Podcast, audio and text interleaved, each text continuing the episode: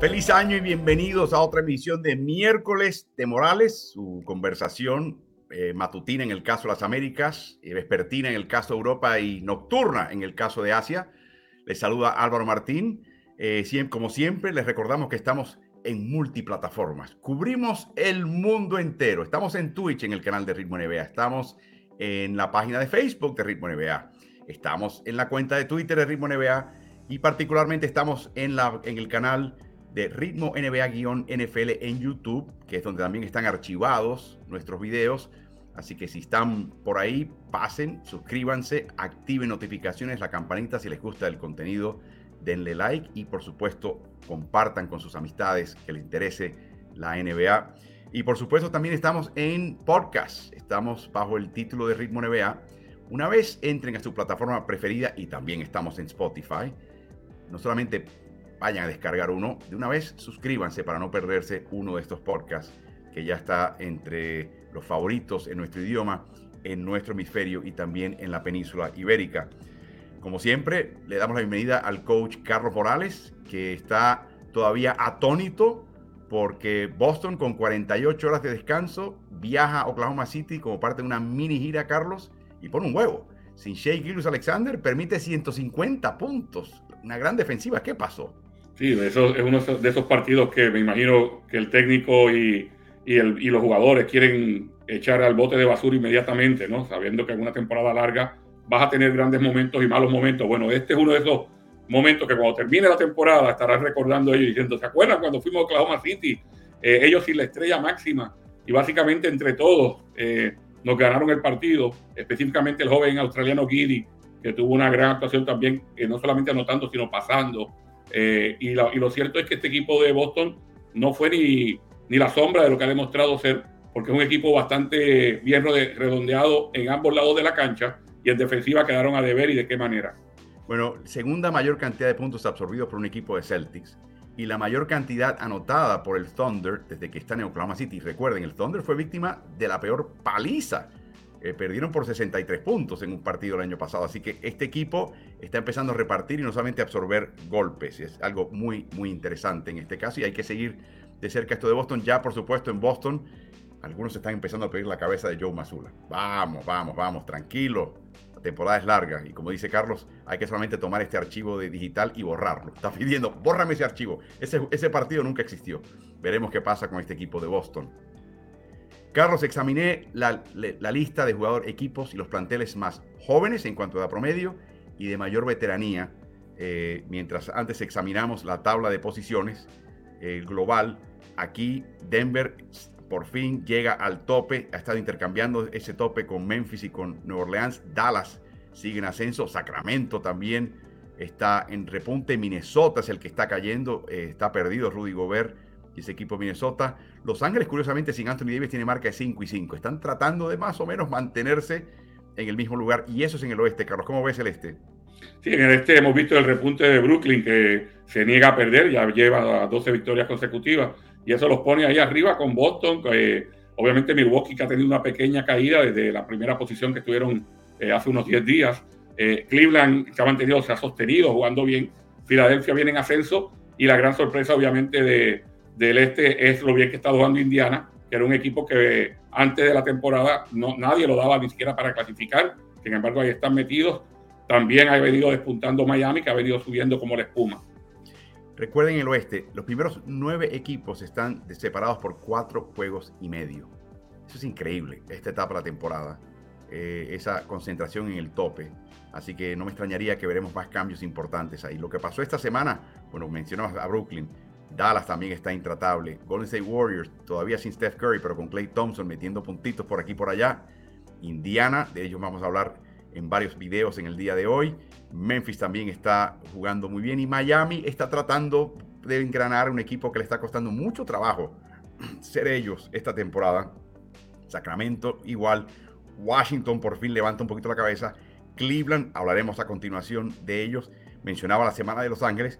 Y al otro lado, Carlos, la sorpresa de eh, Phoenix, que, tiene marca de 0 y 3, eh, y Los Ángeles Clippers también no ganaron esta semana. Sí, lo cierto de la, sorpresa más grande creo que es la de los Clippers, porque siempre se ha hablado de que cuando está el, el binomio en acción, Clippers es, casi invencible. Bueno, tenían a sus dos jugadores estelares, entiéndase a Paul George y a Kawhi Leonard, y aún así no podían ganar. Bueno, este es el, recuento y como pueden ver en el medio Milwaukee con marca 2 y 2, eh, Boston 1 y 2 eh, y también hay que mencionar Minnesota ese 1 y 3 que verdaderamente sorprende con toda la inversión que han hecho este año. Se están hablando de hacer más cambios antes de que termine la temporada. Yo pensaba que ese equipo estaba armado ya para un campeonato y claro, tiene que regresar también Carl Anthony Towns y ver a dónde va este equipo. Una de las historias que se está convirtiendo en algo cada día más y más interesante con cierto morbo, el caso de Minnesota Timberwolves. Hablamos la semana pasada y ensalzamos eh, cómo se está modificando James Harden y adaptando un papel que siempre le vino de perilla, que es más bien ser armador. Anotador sí, pero armador. Bueno, este es el cierre del partido contra Nueva Orleans, Carlos. Le dan el balón para sencillamente descontar los últimos 15 segundos.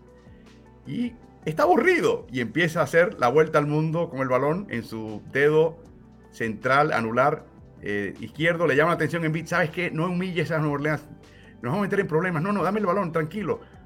Te quiero proteger. Le roba el balón finalmente y todo en contra de la voluntad de James Harden. Con la suerte, Carlos, de que no está enfrentando un equipo eh, bravucón. Eh, pasa con otro equipo ya que hay una, bronca, ¿no? Eh, de nuevo, yo, no. Ah, las reglas no escritas de la NBA, de que si no vas a tirar en la última jugada, de que si esto humilla al, rival o no lo humilla, yo creo que eh, cada cual lo va a interpretar a su manera. Es lo mismo de que cuando te piden un timeout, cuándo es que se puede pedir un timeout y cuándo no, si estás ganando, todo ese tipo de, de tontería, honestamente, así como lo veo yo, como una tontería. Si Harden quiere, hacer eso, todo lo que tiene que hacer Unión Europea es ir a quitarle el balón de las manos y punto. Eh, y, obviamente no se ve bien lo que está haciendo tampoco porque eh, siente que tiene que humillar al rival. Pero yo creo que esto es lo que le añade un poquito de, de, color al juego eh, pero no tiene nada que ver con el juego realmente. Exactamente, así que es interesante eh, como él llama la atención a veces sin querer. No tenía razón para hacerlo, sencillamente es un capricho. Así que ese James Harden no lo puedes cambiar de ninguna manera a estas alturas. Hablando de los equipos más jóvenes y veteranos, Carlos, saqué la cuenta de la edad promedio al comenzar la temporada sin pesar minutos y luego el promedio de edad del equipo, dado los minutos y quiénes juegan y quiénes no juegan. Y como uno podría anticipar, los equipos más jóvenes les tiende a ir mal. La veteranía es algo que adquieres y el conocimiento con el tiempo en la NBA.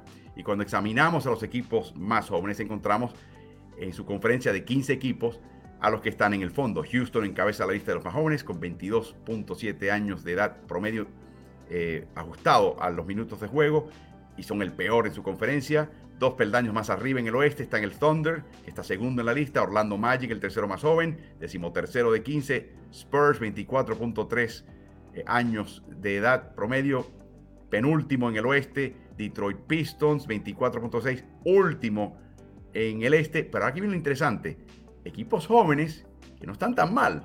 Indiana Pacers, 24.6 años de promedio, sexto en el este. Memphis Grizzlies, casi 25 años, segundo en el este. Cuando vemos el otro lado de esa moneda, los equipos más veteranos, ¿cómo les va? Uno anticipa que estos equipos con mucho veterano estén arriba y generalmente lo están. Clippers encabeza la lista con casi 30 años de edad promedio. Sexto en el oeste, Milwaukee, de nuevo muy cerquita, casi 30 años. Tercero en el este, Brooklyn, 29 años. Segundo, Filadelfia, casi 29. Quinto, para que vienen los que desentonan. Los Ángeles Lakers, con casi 29 años de edad tuvo décimo, y Chicago Bulls con poco más de 28 años de edad están eh, undécimos. Eh, de nuevo, en el caso de los Lakers uno puede hablar que el jugador joven que no jugó es el que lo está, está privando que ellos estén en mejor puesto, pero en el caso de Chicago no hay explicación eh, inmediata, Carlos, y, está llegando el punto donde hay que hacer preguntas muy duras en Chicago acerca de la composición del equipo y la dirección del equipo. No están rindiendo, Carlos este equipo se armó para, jugar, para pelear arriba, como se habla, ¿no? Eh, tal y como uno habla de, eh, sorpresas positivas, en el caso de quizás un Sacramento en, el, oeste o un mismo Indiana Pacers en el este, tiene que hablar de las sorpresas negativas. Y los Bulls, por actuaciones previas y por el personal que presentaban, se esperaba que estuvieran luchando entre las primeras cuatro o cinco posiciones y eso no ha sido así desde el arranque.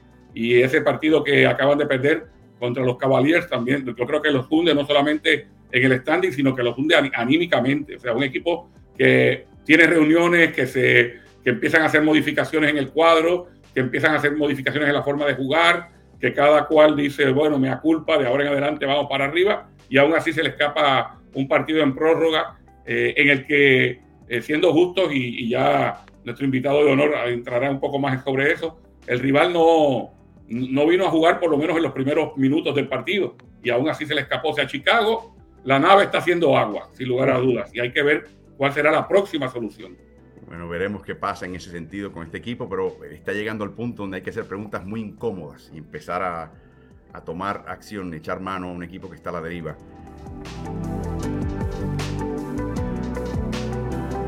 Como siempre, estamos siguiendo el pulso de la carrera del jugador más valioso. Eh, esta temporada hay muchos candidatos. Eh, recuerden, son 100 votantes, la mayoría de prensa no ha jugado básquet, no está capacitados para tomar decisiones o evaluar lo que está pasando en una cancha de básquet eh, con propiedad. Hay un puñado de ex técnicos o ex jugadores que quizás tengan alguna noción, pero generalmente la prensa no sabe de lo que está hablando.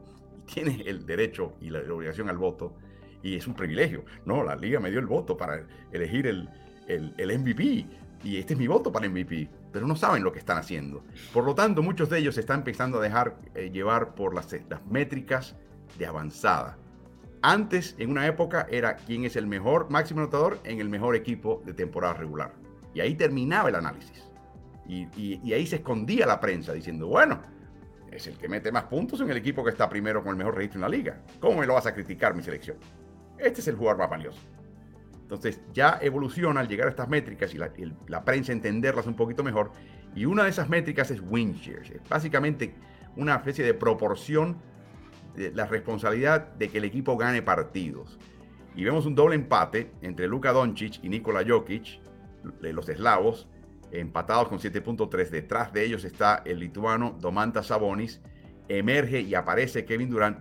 Y aquí quiero llamar la atención al que está quinto acá. El chico está en su segundo año en la liga. Tyrese Halliburton, hoy de Indiana, antes de Sacramento, que de hecho fue traspasado por Sabonis Interesantemente, las, métricas avanzadas entre Sabonis y Halliburton están más o menos parejas. En algunas aparece Halliburton arriba, en otras Sabonis abajo o arriba, y en ambas están ambos muy juntos en la evaluación. Cuando examinamos la otra métrica, que es el valor sobre el valor, el jugador de reemplazo, ahí Luca aventaja a Jokic.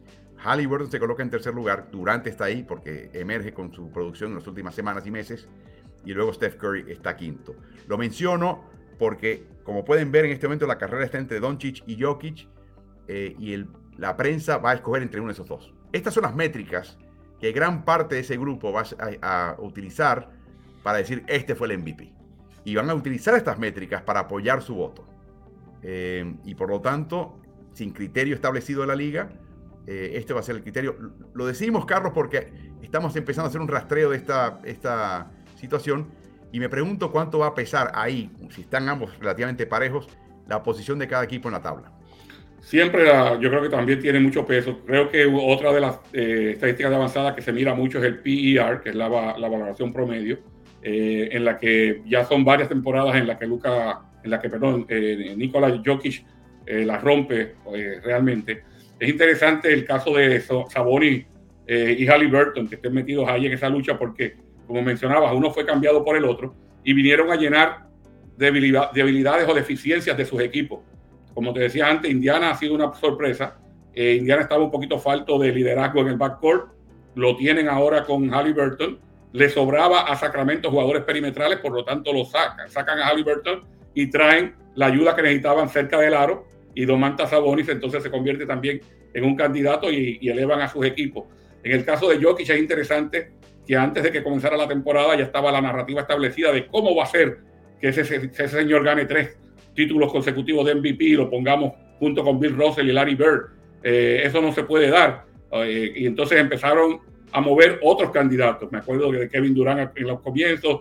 Eh, Jason Tatum ha recibido muchos votos, especialmente de la gente en el este que hablan todos los días de él. Empieza a colarse nuevamente Luca Doncic, que había, había decaído un poco. Pero lo cierto es que por, lo menos lo que yo he visto últimamente, los dos jugadores que más se han estado destacando últimamente han sido nuevamente Giannis Antetokounmpo, que ya lo ganó en dos ocasiones, y Nikola Jokic. Esto aparte de todas estas métricas que estás mencionando.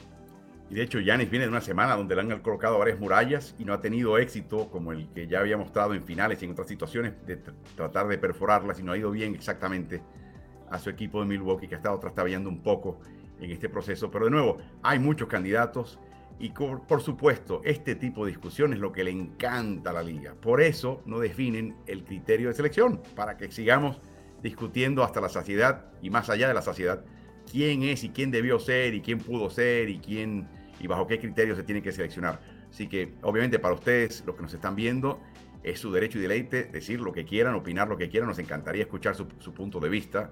Nos pueden enviar eh, ese punto de vista y preguntas a nuestras redes sociales en vivo y alguna que otra, eh, sobre todo las preguntas, las podemos incorporar a esta eh, emisión, este streaming en vivo de miércoles de Morales. Y de esta manera concluimos con la sección de Entre Meses.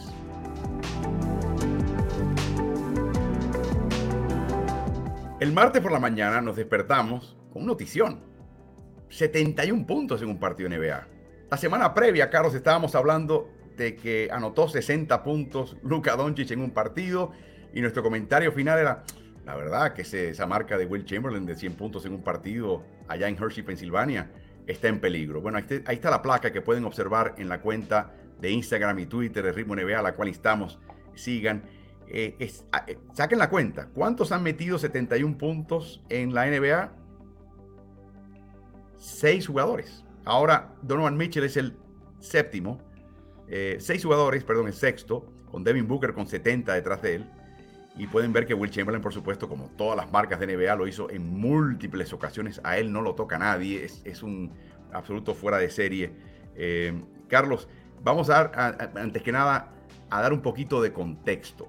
Donovan Mitchell estaba en un bache profundo, particularmente de triple. Eh, había en los últimos siete partidos previos, había estado menos del 30%, 30% de triple. Y en el partido previo en Chicago, solamente 5 de 16 de campo, o sea, menos del 33%. Y no había metido un triple.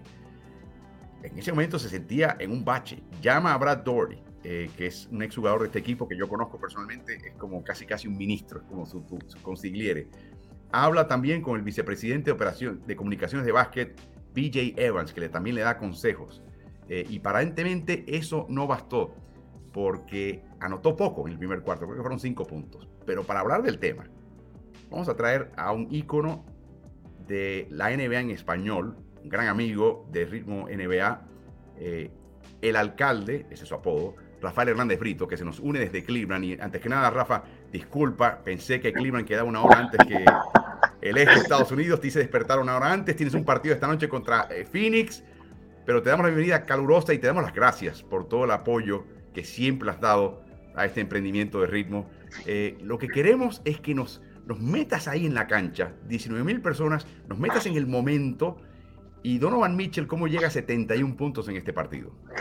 Bueno, primero que todo, Álvaro, feliz año para ti y para el coach. Siempre un placer estar. Y como digo, desde ahora siempre digo, un gustazo ser uno de los 50 mil followers de Ritmo NBA en, YouTube. Y juego bajo protesta esta mañana que Donovan Mitchell no apareció en ninguna de las gráficas de jugador más valioso.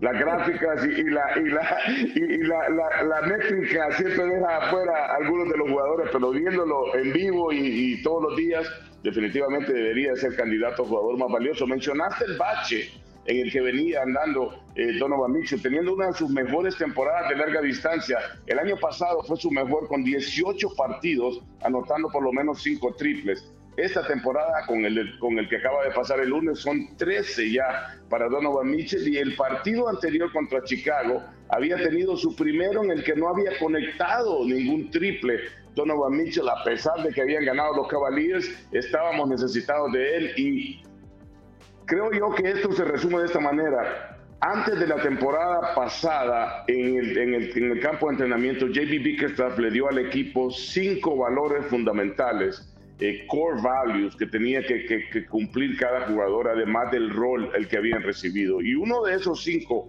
es competir. No importa el resultado, no importa lo que pase, hay que competir, hay que jugar con todo. Together, juntos, es otro, es otro de, los, de, los, de los valores fundamentales del equipo. Y creo yo, para no decir, yo como obviamente siempre voy a, voy a pelear por, por, mis jugadores, pero no quiero decir que no estaban compitiendo, pero creo yo que Chicago lo venía haciendo mejor. Eh, eh, en la primera mitad del lunes y según las palabras de los jugadores y del mismo JB Bickerstaff, recibieron una de esas charlas famosas ya de JB Bickerstaff en el medio tiempo, el coach, estoy seguro que ha estado en muchas de esas situaciones en las que tiene que encontrar una manera de encender una llama debajo de sus muchachos. Parecía que estábamos conformes con que estábamos jugando sin Garland y sin Mobley y los jugadores habían salido al estilo como salió quizás de diferente manera Boston contra Oklahoma City la noche de anoche, pero sucede en la NBA, sucede con jugadores de este calibre de profesionales que saben que hay, hay, noches en las que están tranquilos con el resultado, ¿no? Y, hay, hay, que mencionar algo, Rafa. Estamos hablando de un bache, ¿no? Pero un bache, si yo tiro en siete partidos 33%, la mayoría de los jugadores de NBA no piensan que están en un bache. ¿Por qué piensa Donovan Mitchell que está en un bache? Porque está estableciendo una marca de liga de lo que llaman los tiros de triple saliendo del drible, donde pica el balón y ahí en el mismo movimiento lanza el aro tiene 45%. No ha habido jugador desde la línea de tres puntos en el 79-80 que ha logrado eso. O sea, está hablando de un jugador a un nivel tan alto que un 33% para él sería un 20% o un 15% para cualquier otro jugador. O sea, la vara, está, la vara que él se ha establecido este año es muy, muy alta. Pero Definitivamente. partido y estás viendo que hay una especie de melaza, 5 puntos en el primer cuarto, 16 ya en la primera mitad, que proyecta 32 y dice, bueno, está teniendo un buen partido, Donovan. ¿Qué pasó en ese tercer cuarto?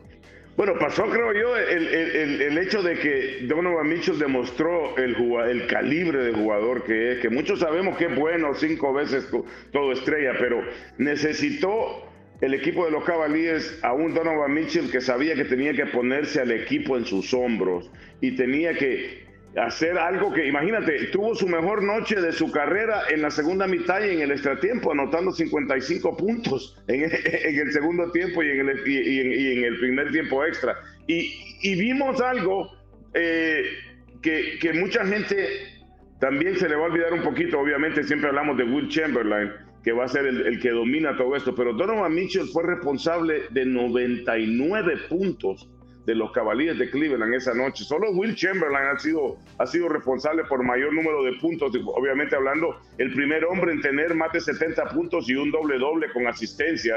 o sea, no fue solamente Donovan Mitchell el que estuvo ahí. Eso te iba a decir, esos 100 puntos de Will, no hubo muchas asistencias.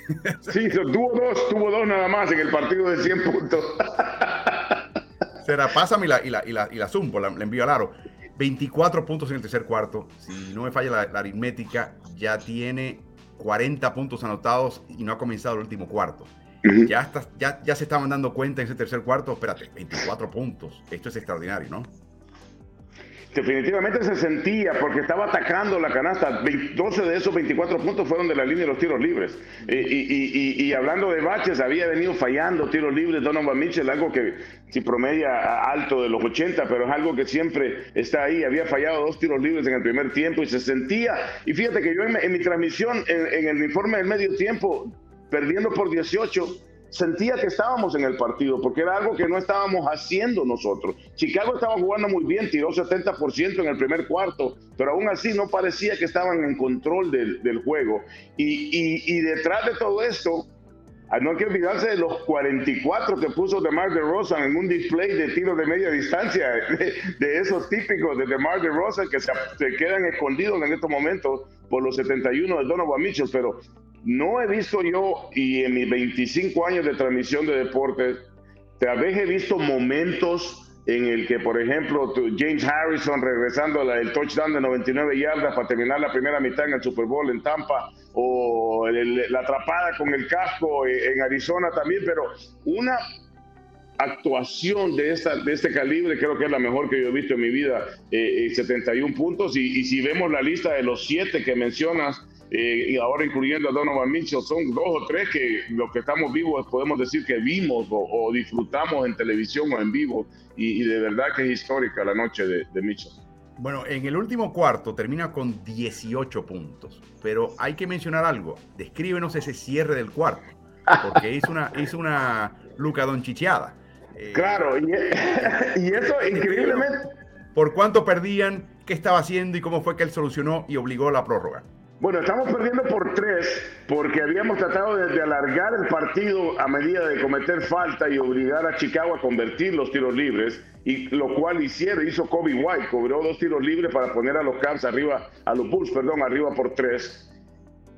Nosotros hemos practicado muchísimas jugadas, Álvaro, de, lo que le llaman el touchdown, un, saque de banda, saque de fondo a la media cancha, corre, corta por el centro, que funciona perfecto cuando, cuando lo haces cinco contra nadie, pero ya cuando estás en la cancha ganando, perdiendo por tres, el equipo de los, Bulls hizo algo muy inteligente, ¿no? Cometer la falta para evitar el intento de tres por parte de los Cavaliers. Donovan Mitchell va a la línea, había tenido una, una, una, una noche fenomenal de, larga, de, la línea de los tiros libres, convierte el primero. Y, y, esto creo yo donde se pierde cuando uno no está presente en el partido. Camina hacia la banca con, a, hablar con JB Bickerstaff.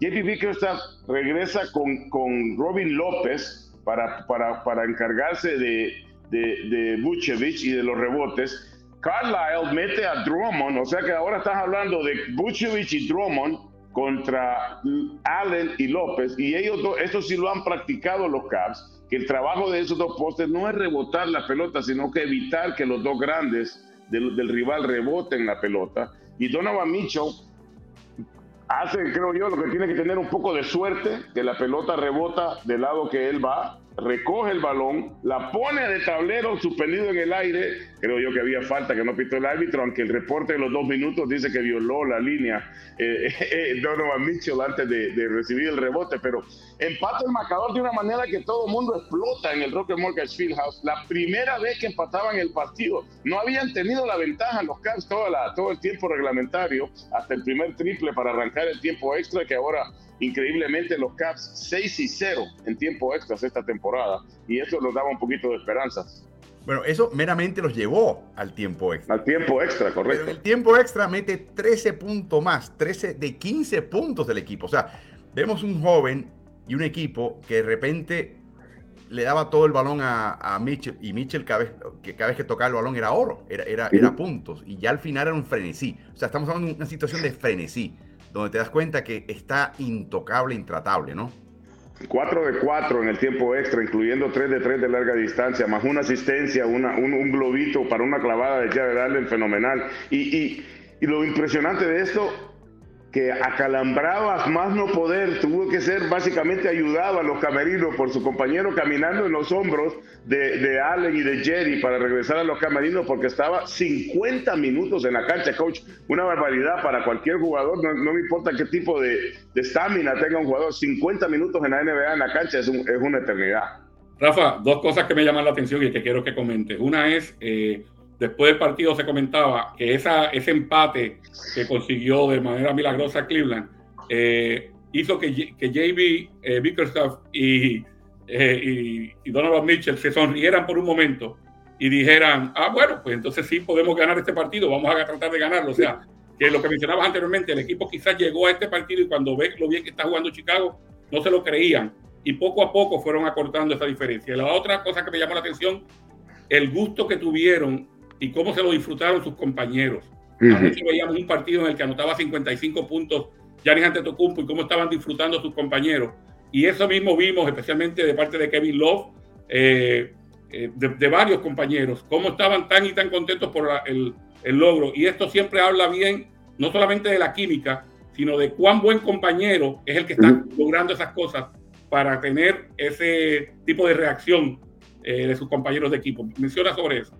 Mira, coach, eh, voy a empezar por lo último primero porque es algo, creo yo, que es, simbólico del equipo de Cleveland en, esto, en estos días. Yo estuve aquí durante la racha de cuatro finales consecutivas y te digo una cosa, aún cuando habían victorias había drama en el grupo, había algo que estaba sucediendo, alguien no estaba contento, alguien que quería más tiros, alguien, eh, eh, o sea, sí, estaba el equipo triunfando, pero no era un conjunto unido como lo es ahora. Ahora somos un grupo que, que cenamos juntos en la carretera y, todo mundo alegre por, el, por lo que está haciendo el otro y se notó, como tú dijiste, en el partido. Kevin Love para mí es la, la, pega de este, de este conjunto bastante joven. Es un veterano que ha venido a enseñarle a los jóvenes cómo puedes sacrificarte un poquito. Eh, con, con, con, con, todas las credenciales que él tiene, ha optado por comprar el rol que le ha dado JB Bickerstaff, que a veces es un rol de, de, primera, como lo ha sido de titular en los últimos dos encuentros, o a veces es el rol saliendo de la banca. Y, y, y creo yo que eso es algo que hay que darle un poco de crédito a la suerte en el grupo de seres humanos que ha conseguido el equipo de los Cavaliers y después hay que darle crédito al presidente de operaciones eh, en Kobe Altman y JB Bickerstaff que han hecho un excelente trabajo construyendo sobre esa química. El, año pasado, durante la fecha límite, esa fue la prioridad, no romper el grupo que teníamos, que había funcionado para poder seguir construyendo y esto creo que esta, esta temporada ha dado los frutos. Y Donovan Mitchell ha venido a añadir increíblemente. Fíjate que lo primero que le dijo Donovan Mitchell a JB Bickerstaff, cuando JB Bickerstaff se reunió con él para preguntarle cómo le gustaba jugar a él, qué es lo que quería hacer, la respuesta de Donovan Mitchell fue, úsame como tú quieras, como tú creas que yo puedo ayudar a este equipo, que yo me acoplo, yo me, yo me, yo me pongo en forma a lo, a lo que tú me necesites. Y, y, eso creo yo que dice inmensidad de cosas por, por Donovan Mitchell y el, y el, grupo de seres humanos que tenemos aquí. Sí, sin entrar en detalles porque sus situaciones son distintas, es una situación y una, una, cara muy distinta a la que veíamos de Donovan Mitchell en Utah. No sabías exactamente por qué, pero había desasosiego eh, en ese equipo sin echar culpas a nadie. A veces son sí. cosas que se dan en la vida, eso no se puede, no puede señalar, pero el, el, cambio ha sido muy fácil y lo que, lo que se destila acá es que poco a poco, y yo creo que esto, esto a nivel organizativo ya existía, pero a nivel de equipo deportivo se está creando una cultura. Y crear una cultura en la NBA con la cantidad de cambios en, el, en los elencos, la entrada y salida de jugadores, es muy difícil. Y eso habla de la apuesta que ha hecho Kobe Altman y Dan Gilbert a tener un núcleo y, a, y que se cuece, se vaya cociendo ese núcleo en su, propia, en su propio maridaje y que aprendan juntos y que disfruten las victorias juntos, que experimenten y vivan las derrotas juntos y ahí van construyendo un equipo que tiene lazos mucho más fuertes que el usual y ese elemento es algo que carecen muchos equipos. Fíjate lo que está pasando en Chicago. Definitivamente sí. Y eso no y pasa, tenemos no pasa de la noche a la mañana, eso toma tiempo, ¿no? Claro, tenemos, mira, tenemos por primera vez algo que, que significa algo, que es baloncesto de los Cavaliers de Cleveland.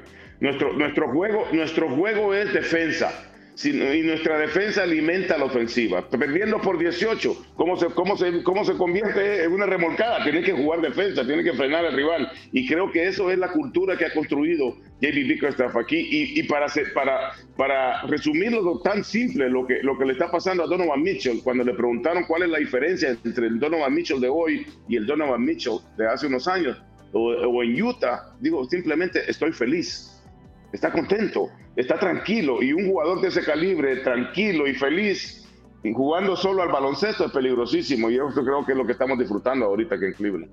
Bueno, un par de preguntas. Eh, interesante que hasta hace muy poco, el jugador que tenía la tasa de uso mayor en el equipo, o sea, ¿qué porcentaje de las jugadas cuando él está en cancha desembocan en un tiro largo, tiro libre, eh, asistencia o pérdida? Era Darius Garland, no sí. Donovan Mitchell. De repente ahora Mitchell, con un partido en el cual tuvo 55% de tasa de uso en un solo partido, se ha colocado justo arriba de Garland. Pero es increíble que la llegada de Mitchell ha sido muy eficiente, donde no ha cambiado la química, pero ha conseguido producir dentro de una tasa de uso inferior a la que él tenía en Utah. Eso para mí es algo extraordinario, algo verdaderamente notable. Eh, y por último, mi pregunta, lo, hicimos, lo comentamos Carlos y yo la semana pasada.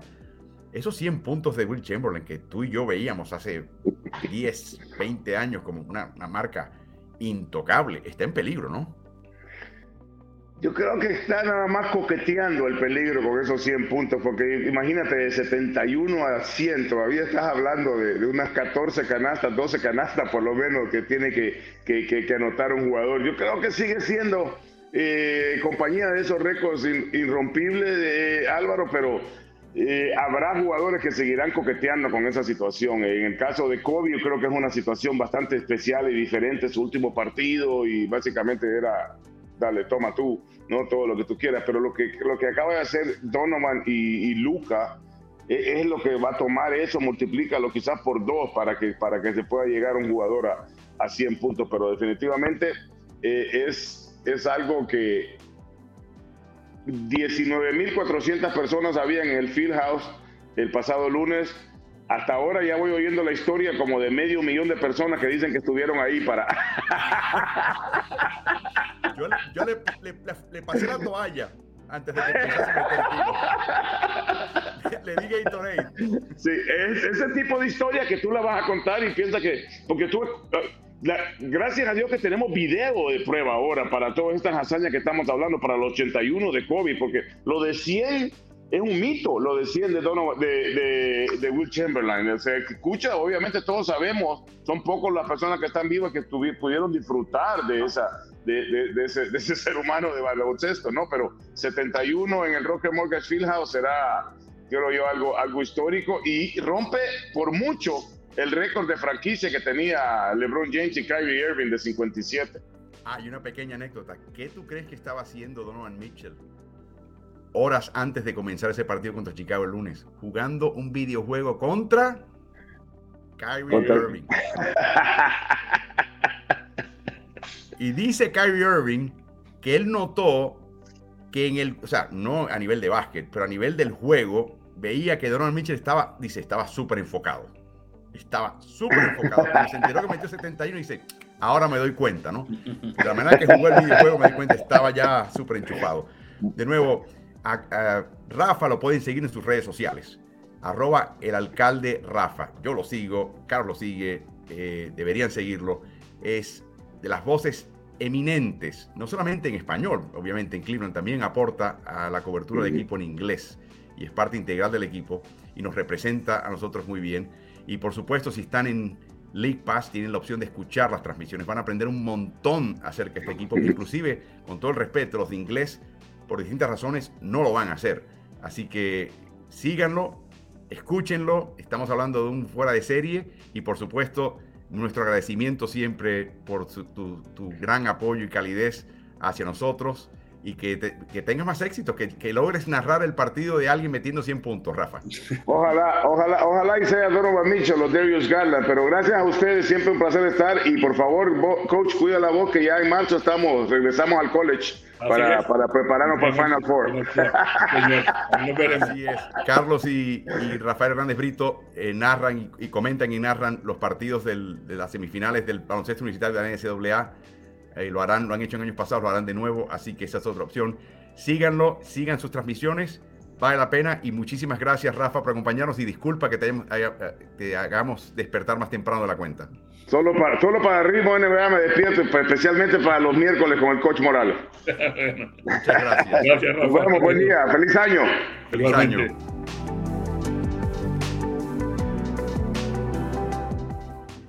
Este año Denver Nuggets recupera a Jamal Murray, recupera a Michael Porter Jr., rearman el tridente, pero es de esperar que va a tomar parte la temporada reintegrarlos. Este es un equipo eh, que en el pasado ha tenido problemas defensivos. Cuando examinamos eh, las últimas, últimas temporadas, vemos que defensivamente no, han estado entre los mejores, llegaron a estar entre los 10 mejores. Eh, y por supuesto, ese fue el año siguiente, fue el año de la burbuja, llegaron a las finales del oeste donde perdieron ante el equipo de Los Ángeles pero décimo, décimo sexto, duodécimo, décimo quinto, media, mitad de la tabla. Recordemos que solamente dos equipos que no estaban entre los 10 mejores equipos defensivos en cuanto a eficiencia, puntos anotados por cada 100 posesiones en la NBA, han llegado a campeonar. Los Ángeles Lakers del 2001, eh, vigésimo segundos, Golden State Warriors del año 2000, finales de 2018, que estaba un décimo. ¿Qué pasa este año? Se desploma la defensiva. No sé si por la llegada de Murray y de Porter, porque curiosamente han incorporado a Kentavious Caldwell Pope y a Bruce Brown al equipo. Eh, Jeff Green sigue en el equipo. Y son jugadores que te pueden dar mucho defensivamente. Y la flojera defensiva le pasa factura en partidos. El pasado miércoles 28 de diciembre vencían a domicilio a Sacramento por 19 al finalizar la primera mitad para luego perder por un solo punto 127-126. Eh, el nadir de esta temporada, Carlos, sin embargo, fue el 22 de noviembre, donde perdieron en casa ante Detroit Pistons. Y no quiero yo insultar a Detroit Pistons, pero están teniendo un mal año. Y este es uno de un puñado de equipos que han tenido un repunte inmediatamente después de que Detroit les ganó. O sea, es como, le da una vergüenza al equipo de tal manera que los reenfoca. Eh, y han mantenido el mismo nivel defensivo, han mejorado un poquito en los rebotes, pero se ha disparado la ofensiva. De hecho, cuando examinamos a este equipo antes y después de esta derrota, vemos que la eficiencia ofensiva era la octava mejor, pero ahora está segunda mejor. La eficiencia defensiva estaba décima cuarta, o sea, la séptima peor, ahora está décima octava en la liga. Y la tasa reboteadora, que era muy buena ya, novena mejor, ahora aumenta a la quinta, se, trepa en los primeros eh, cinco.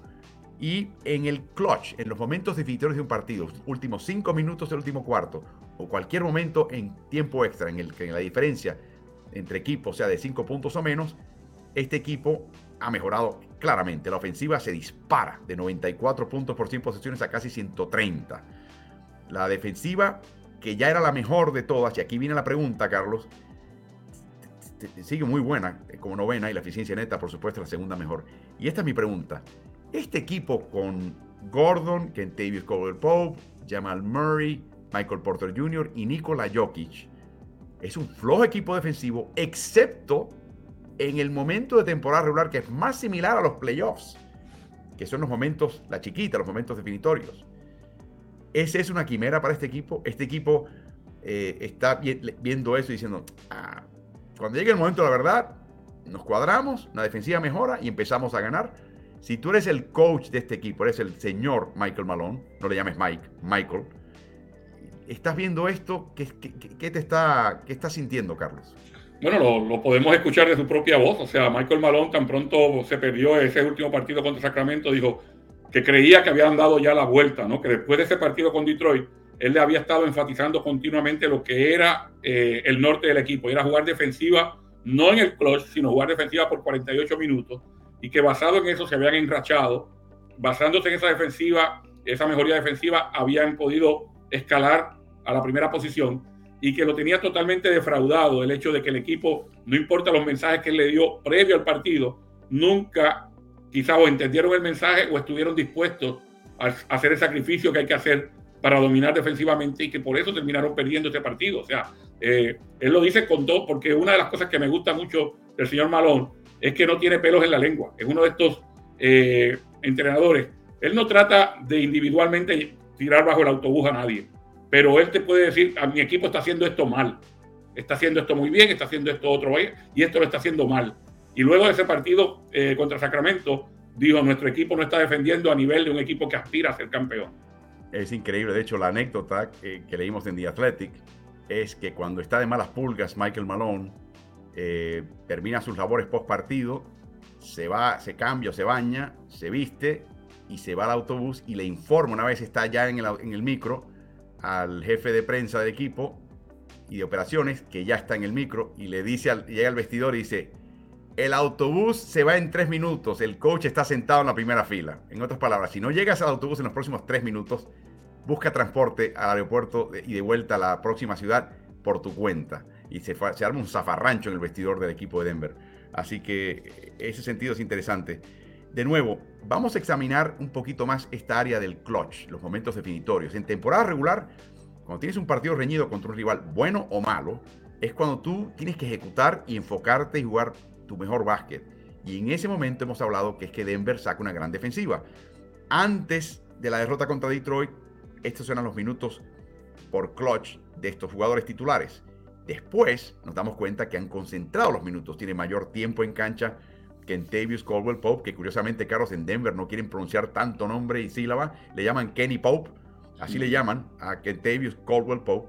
Eh, Aaron Gordon también aumenta, Nikola Jokic aumenta su cantidad de minutos en el cierre, están prácticamente jugando todo el cierre, así que ha concentrado minutos Malone de sus estrellas en el cierre y están jugando una gran defensiva.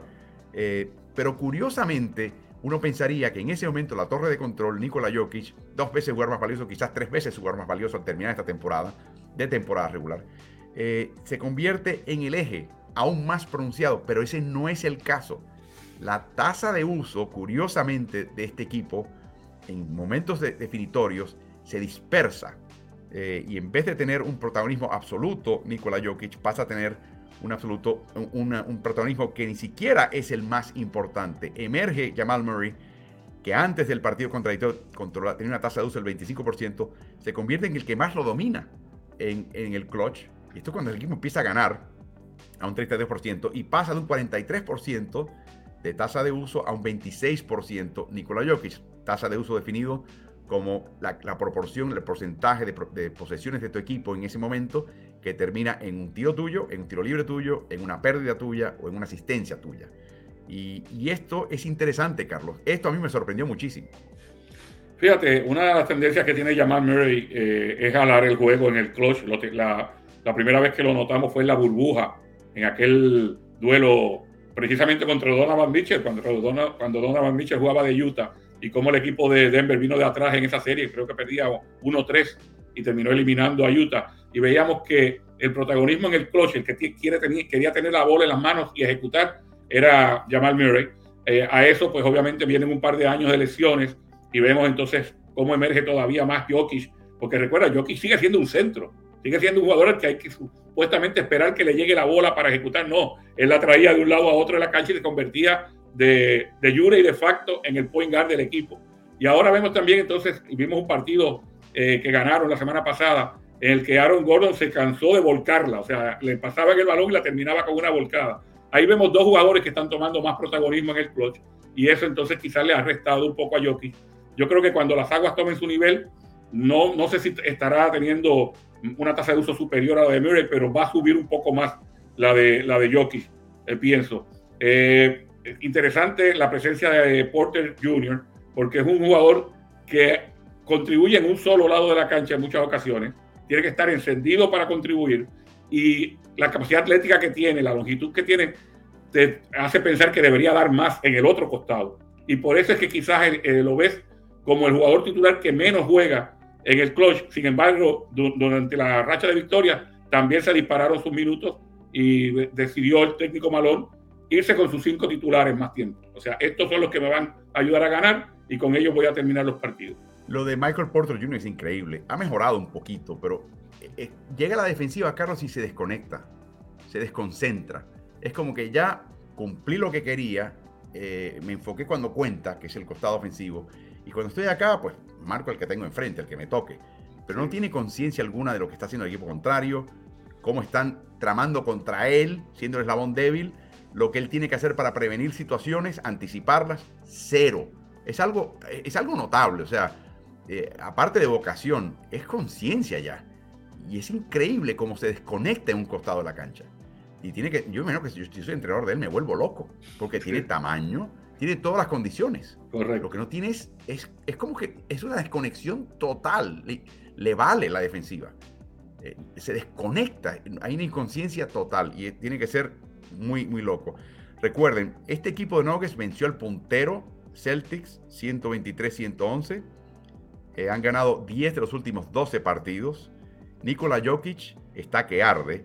Eh, es uno de cuatro jugadores en las últimas 50 temporadas de NBA que tuvo 40 partidos de 30 puntos, 12 rebotes y 12 asistencias. El primero LeBron James, luego Westbrook, luego Giannis y ahora Jokic. Eh, encabeza la liga con 9 triples decenas. Iguala a Domantas Sabonis con dobles decenas. Y ambos hablaron muy bien mutuamente.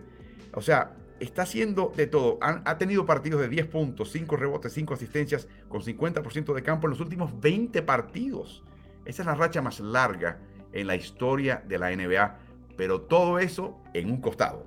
La pregunta clave de este equipo, y no podemos contestarla, es la defensiva. Y en tu opinión, Carlos, no tienen el hábito defensivo que te daría a ti la confianza de decir, oh, este equipo puede, este equipo puede eh, encender el interruptor cuando llegue el momento la verdad, cuando lleguen los playoffs. No, realmente eh, no, no creo que ahora mismo puedan poner eh, su candidatura en, el costado defensivo. O sea, su candidatura como campeones tienen, tienen que mejorar la defensa sin lugar a dudas, pero si ellos quieren ser campeones, van a tener quizás posiblemente que ganar el duelo a tiros con otros equipos porque no, no les nace.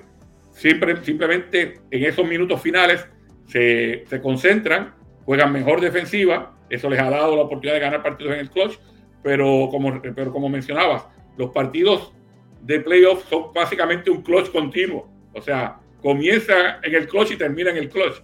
Entonces, ¿cómo uno va a mantener esa misma consistencia de 4 o 5 minutos? La va a mantener por 48 minutos. Esa es la asignatura pendiente para los Denver Nuggets. Y eso es un hábito, eso no es un interruptor. Y ese es lo que tiene que preocupar profundamente Michael Malone. Recordemos que con todos los traspasos y salarios que han otorgado la gerencia del equipo, este equipo tiene muy poca flexibilidad, aunque se rumora que están en el mercado de buscarse un jugador más que salga de la banca y se convierta en un jugador que no solamente pueda marcar y verdaderamente hacer una media importante defensivamente, sino también pueda anotar de vez en cuando, sobre todo a nivel de triple, el famoso 3 y D. Todo el mundo está buscando jugadores de, esa, de ese calibre, así que no va a ser fácil. El mercado va a estar muy, muy eh, escueto en ese sentido. Y me imagino, Carlos, que estará buscando a alguien quizás también que pueda reemplazar un poquito a Michael Porter Jr. en el caso de, utilizar un tándem, ¿no? De donde diga, bueno, metemos a uno en un costado ofensivo, al otro metemos en lado defensivo, como vaya el partido, juega uno más, juega el otro más, si existiese ese jugador y estuviera disponible, yo creo que le parte el brazo Michael Marón. Sí, definitivamente. Yo creo que necesitan ayuda en ese costado, especialmente por lo que mencionaste, por cómo eh, Michael Porter Jr. a veces pierde totalmente eh, la concentración, el enfoque. Es como si, no sé si es que no le interesa o es que cualquier otra cosa lo saca de, concentración, pero las veces que un jugador corta por detrás de él o que él tenía que dar la ayuda defensiva y no la dio, eh, da grima realmente. Y, no es, y uno siempre hablaba, ah, bueno, está joven, se perdió su primera temporada debido a la lesión de espalda, poco a poco va a ir mejorando, pero ya se le están acabando los, los argumentos a los que lo defienden. Sobre todo porque, de nuevo, eh, se convierte en el blanco de la ofensiva contraria. Utilizan pantallas, utilizan, generan jugadas para explotar su presencia en cancha. Y cuando te pasa eso una y otra vez, no puedes seguir diciendo de tu entrenador, ah, mala mía, coach, perdóname, mala mía, me equivoqué. O sea, llega un momento que tú tienes que tener un cierto nivel de orgullo pero no lo hay, Carlos. Yo me pregunto si este chico es así, así de disperso generalmente, y solamente el costado ofensivo es lo que a él lo enchufa, es lo que a él le hace prestar un poquito más de atención y enfoque. Es, mi hipótesis. Tú sabes que había un coach veterano que, decía que el, el archivo de los perdedores estaba lleno de malas mías. Exactamente, exactamente. Pero bueno, veremos qué pasa. Es la gran interrogante de un equipo que hoy por hoy amanece como puntero en el oeste, Denver Nuggets. Hay que hablar de un equipo que hemos estado, que lo he estado mencionando ya por dos o tres semanas y por fin hoy dije, no puede pasar esta semana sin hablar de ellos. Y es el equipo de Indiana Pacers. Equipo que está sexto en el, en el este. ¿Cuántas personas, cuántos de ustedes pensaban que Indiana iba a estar sexto en el este en este momento? No creo que existan muchas. Ni siquiera, me atrevo a decir, aficionados y fanáticos del equipo de Indiana pensaban que iba a estar a estas alturas jugando también. Mencionamos en otro video que Indiana es el quinto equipo más joven en cuanto a edad promedio, ajustado a los minutos de quienes juegan y quienes no juegan, que hay en toda la NBA. Son un equipo joven, en reconstrucción, que hizo un traspaso importante. Número uno, Malcolm Brogdon a Boston, de los cuales regresa Aaron Nesmith. Ahí está la, la, gráfica que les mencionaba. Está, perdón, está sexto, el sexto más joven, empatado con Detroit, en realidad quinto empatado. 24.6 años de edad promedio y aún así están sextos en la conferencia. Esto es algo extraordinario. Solamente Memphis con 24.9 años lo superan estando segundos en este momento en el oeste, en la otra conferencia. Así que es un logro extraordinario. Primero se va a Brockton, a Boston, regresa un montón de gente, de los cuales Aaron Neesmith es el más prominente. Y luego el más importante, Domantas Sabonis a Sacramento a cambios de Tyrese Halliburton. Y la, la llegada de Halliburton, la salida de Sabonis, eh, la palabra que tenía en la mente es reconstrucción, renovación del plantel, están apostando a futuro y luego duplican la apuesta al traerse a un par de jovencitos, Bernard Mathurin y eh, Andrew Nemhart, al equipo que han contribuido del saque. Lo primero que te voy a preguntar, Carlos, ¿te sorprende este desempeño hasta ahora? ¿Qué has visto de Indiana que dices, wow, este equipo está golpeando mucho más eh, fuerte del peso que lleva? Mira, eh, lo primero que viene a la mente cuando hablamos de Indiana es expectativa versus realidad. Tú sabes que con la llegada de Rick Carlisle hace un par de temporadas, eh, todo el mundo dijo, bueno, este era el técnico que ya había ganado campeonato incluso con Dallas, que había tenido éxito previamente tanto con Detroit como con Indiana. Es el técnico que le hacía falta al equipo.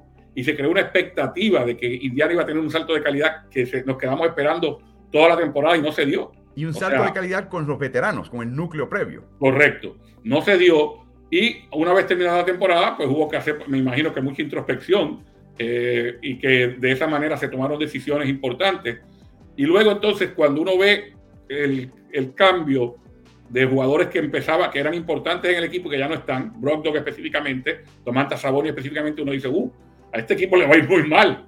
En comienzo de temporada uno dice, entonces la expectativa era totalmente distinta, de haber tenido una expectativa eh, optimista, caes a una pesimista. Y de momento encuentras este equipo metido en el, en el medio de la tabla, en la posición, en posiciones clasificatorias, con un Halliburton jugando tremendo, con un equipo que le saca mucho provecho al juego de, transición, al juego de velocidad, eh, con un equipo que juega abierto y juega un, baloncesto alegre, que, que, tiene varios jugadores que te pueden hacer daño con el tiro de tres puntos. Y eso yo creo que es la identidad que ha demostrado el equipo de Carler en este momento y que sorprende a todos. A mí, a, mí nada más, no, yo creo que si le preguntabas a los que usualmente hacen eh, predicciones previas a la temporada, tú sabes que tú y yo no las hacemos, pero la mayoría decía, no, no, este equipo va para el fondo de la tabla en el este, sin duda alguna. Así que para mí es la sorpresa más agradable, junto con lo que está pudiendo hacer Sacramento en este momento en el oeste. Y mira qué casualidad, eh, Domantas Saboni se va de Indiana a Sacramento y se convierte en la pieza que le hacía falta a este equipo. Halliburton se va de Sacramento a Indiana y se convierte básicamente en el eje del ataque y la defensiva de Indiana. No, es increíble este traspaso. Si alguien quiere averiguar si, si un equipo ganó el canje habrá que esperar. En este momento hay un empate técnico, empate prácticamente absoluto. Ambos equipos beneficiados, ambos equipos eh, cambiados de forma increíble. Vamos a repasar, Carlos, lo que mencionabas. Carlisle, equipo joven, dice, bueno, jovencitos, hay cosas que no van a hacer muy bien, pero algo sí van a poder hacer. La edad promedio, décimo más joven a nivel de edad del plantel, ajustado a minutos, el sexto equipo más joven en toda la NBA. Así que, ¿qué vamos a hacer? Vamos a correr, vamos a agilizar eh, sobre todo la, ofensiva de este equipo. Puntos por 100 posiciones en transición de vigésimo tercero el año pasado, o sea, octavo menor al tercero más alto. El ritmo de juego de decimoctavo al sexto este año. Puntos en contragolpe de duodécimo el año pasado y es el equipo que anota más puntos en contragolpe, 18 puntos, que es, una, es un, casi un 20% de los puntos que anota el equipo. Es un número extraordinariamente alto. Así que eh, zapatero a tus zapatos. Entendió Carla lo que tenía y es algo que era casi casi de esperarse, pero lo están ejecutando. Ahora, la parte que sorprende de un equipo joven es ejecutoria en los momentos definitorios, lo que llaman el clutch. Últimos cinco minutos del último cuarto, cualquier momento en tiempo extra en que la diferencia en el marcador sea de cinco puntos o menos. Y ahí está este equipo despuntando de duodécimo eh, globalmente eh, su eficiencia ofensiva. En el clutch, noveno mejor en la liga. Defensivamente es el noveno peor equipo defensivo general, pero en el clutch, decimoséptimo. Y la eficiencia neta pasa a ser la séptima mejor, que es una negativa. O sea, a nivel de todo el partido, este equipo absorbe puntos de los que anota. Pero ¿qué tal en el clutch? Lo que le da a este equipo la marca ganadora es que en el clutch anotan nueve puntos más por 100 posesiones que los rivales. Y eso merece ser el décimo mejor es un equipo joven, es el sexto más joven en la liga. La única explicación en mi mente, eh, Carlos, es que eh, obviamente es el, factor que mencionas de Tyrese Halliburton, pero vamos a examinar los minutos en el clutch. Los que tienen más minutos, este es el grupo que esencialmente cierra partidos para este grupo. Aquí hay seis, así que hay uno que viene de la banca. Normalmente hubiera sido Mathurin, pero ahora es Nismith. Nismith es un especialista defensivo que llegó a la liga como triplero pero en realidad su aporte en este momento es defensivo y como pueden ver es el único que está en territorio negativo. Los demás jugando muy bien. Mathurin es una revelación, Carlos. Candidato novato del año. Es, de hecho, candidato también a sexto hombre del año en la NBA. Y es un novato, el joven haitiano-canadiense que pasó una temporada importante de su vida en la Academia de NBA en México, donde se forjó como profesional, Carlos, y estamos, cosechando lo que se sembró en México y, en una camada donde no se mencionaba, básicamente, donde había muchos novatos más laureados que él, eh, de momento toma por asalto la NBA, eh, específicamente así saliendo de la banca, pero, pero cerrando partidos. ¿Tú sabes qué? ¿Cuál es mi definición de un titular? ¿no? El titular no es el que empieza, es el que termina ese partido cerrado. Bueno, él ha terminado unos cuantos y lo ha hecho muy, muy bien. Eh, Body Hill, por otro lado, otro jugador que se ha reencontrado, jugador que tenía una función en Sacramento que ya la había ido perdiendo, iba de, de jugador titular ya venía saliendo de la banca, porque solamente uno decía que era un, jugador de una sola arma, solamente hacía una cosa bien y era lanzar al aro, se está redondeando, está jugando defensiva, está tratando de correr más con estos muchachos jóvenes también, y, ha sido también un acierto para, para el técnico Carla. Vieron el video en redes donde el papá de Tyrese Halliburton se le acerca antes del partido a Body Hill le dice, Body, cuando te pasen el balón, tira aro, no esperes, lanza el aro, no pongas el balón en el suelo, no dribles el balón, toma el balón y tira. Yo creo que le estaba diciendo de una manera sutil, no le quite la asistencia a mi hijo. Correcto. pero, pero el hecho es que en ese partido salen a la cancha, gana el salto al centro el equipo de Indiana, le caen las manos a Hill, justo detrás de línea tres puntos, lanza y encesta y termina con el triple más temprano anotado en la historia de la NBA desde que llegó la línea de tres puntos en el 79-80. Así que el papá de... Esa asistencia, Carlos, hay que darse al papá de Halliburton. Sí, sí, claro. Eh, examinemos también el otro elemento que mencionabas. La gran eficacia de triple de un equipo joven, pero que tiene gran pólvora ofensiva. Y lo que también ha hecho aquí Rick Carlisle es básicamente dar una orden. Si tú no eres Body Hill, Tyrese Halliburton, Miles Turner y Andrew Nemhart, ni se te ocurra lanzar un triple. 60% de los triples que intenta este equipo por partido vienen a través de estas cuatro, estos cuatro pares de manos. Y como pueden ver, son cuatro pares de manos eh, muy buenos. 43% el porcentaje de triple de Hill, Halliburton 41, Miles Turner, que es un pivot, 40% de triple y 38% para el novato Andrew Nemhart. Algo verdaderamente extraordinario pero volviendo al caso, eh, vamos a, repasar un poquito una gráfica que mostramos en otro video que pueden ver en el canal de Ritmo NBA-NFL en YouTube.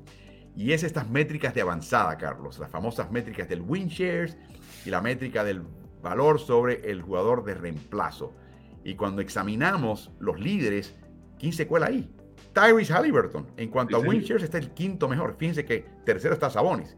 Uno fue intercambiado por el otro esencialmente.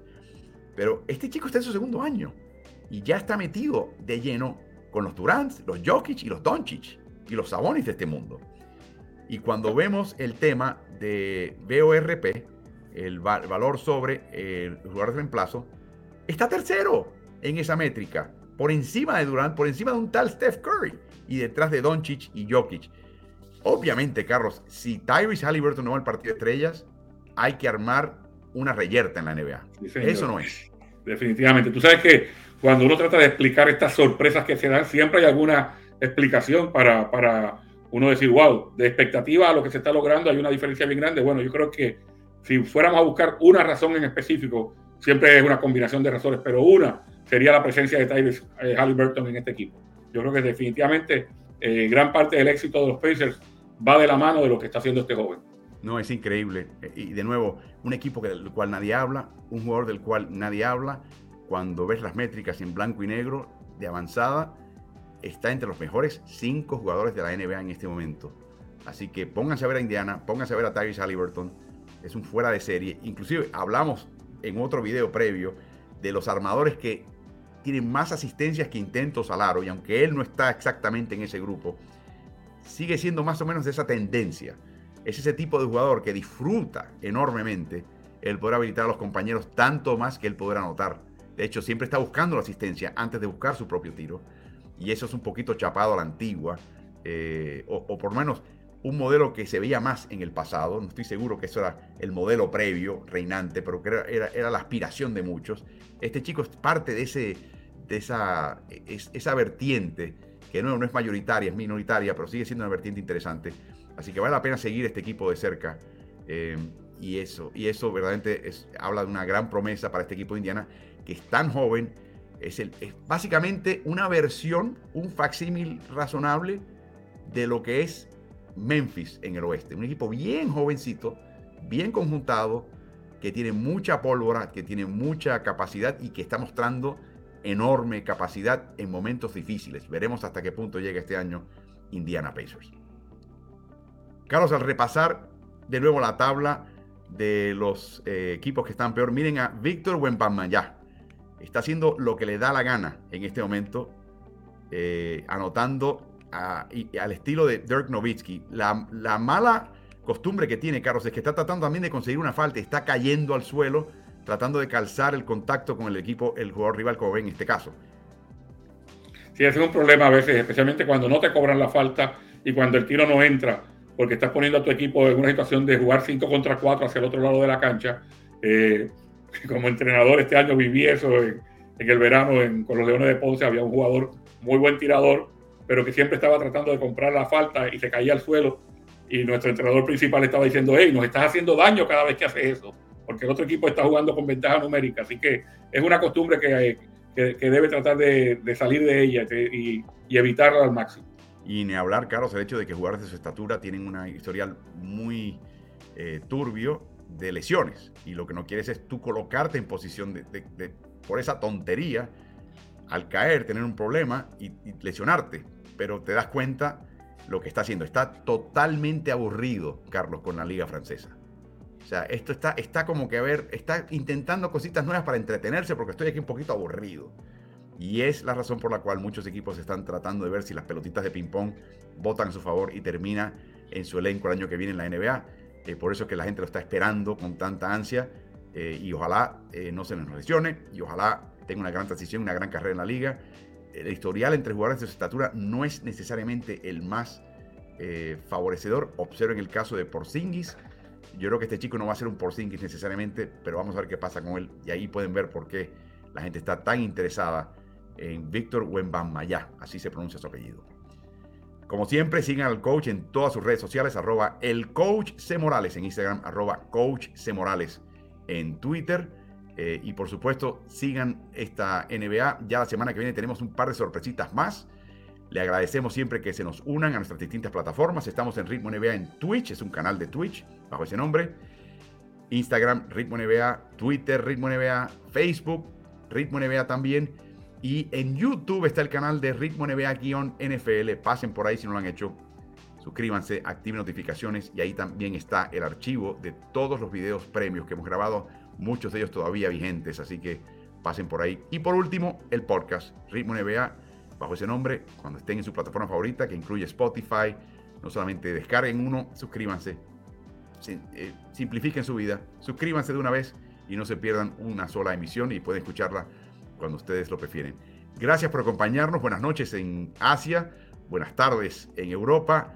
Que tengan un lindo día. Para todos un feliz año. Y Carlos, Muchísimas gracias por acompañarnos. Tuvimos invitado a honor en Rafael Hernández Brito hoy.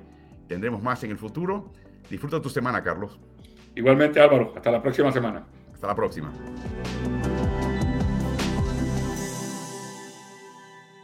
¿Y tú? ¿Estás en ritmo?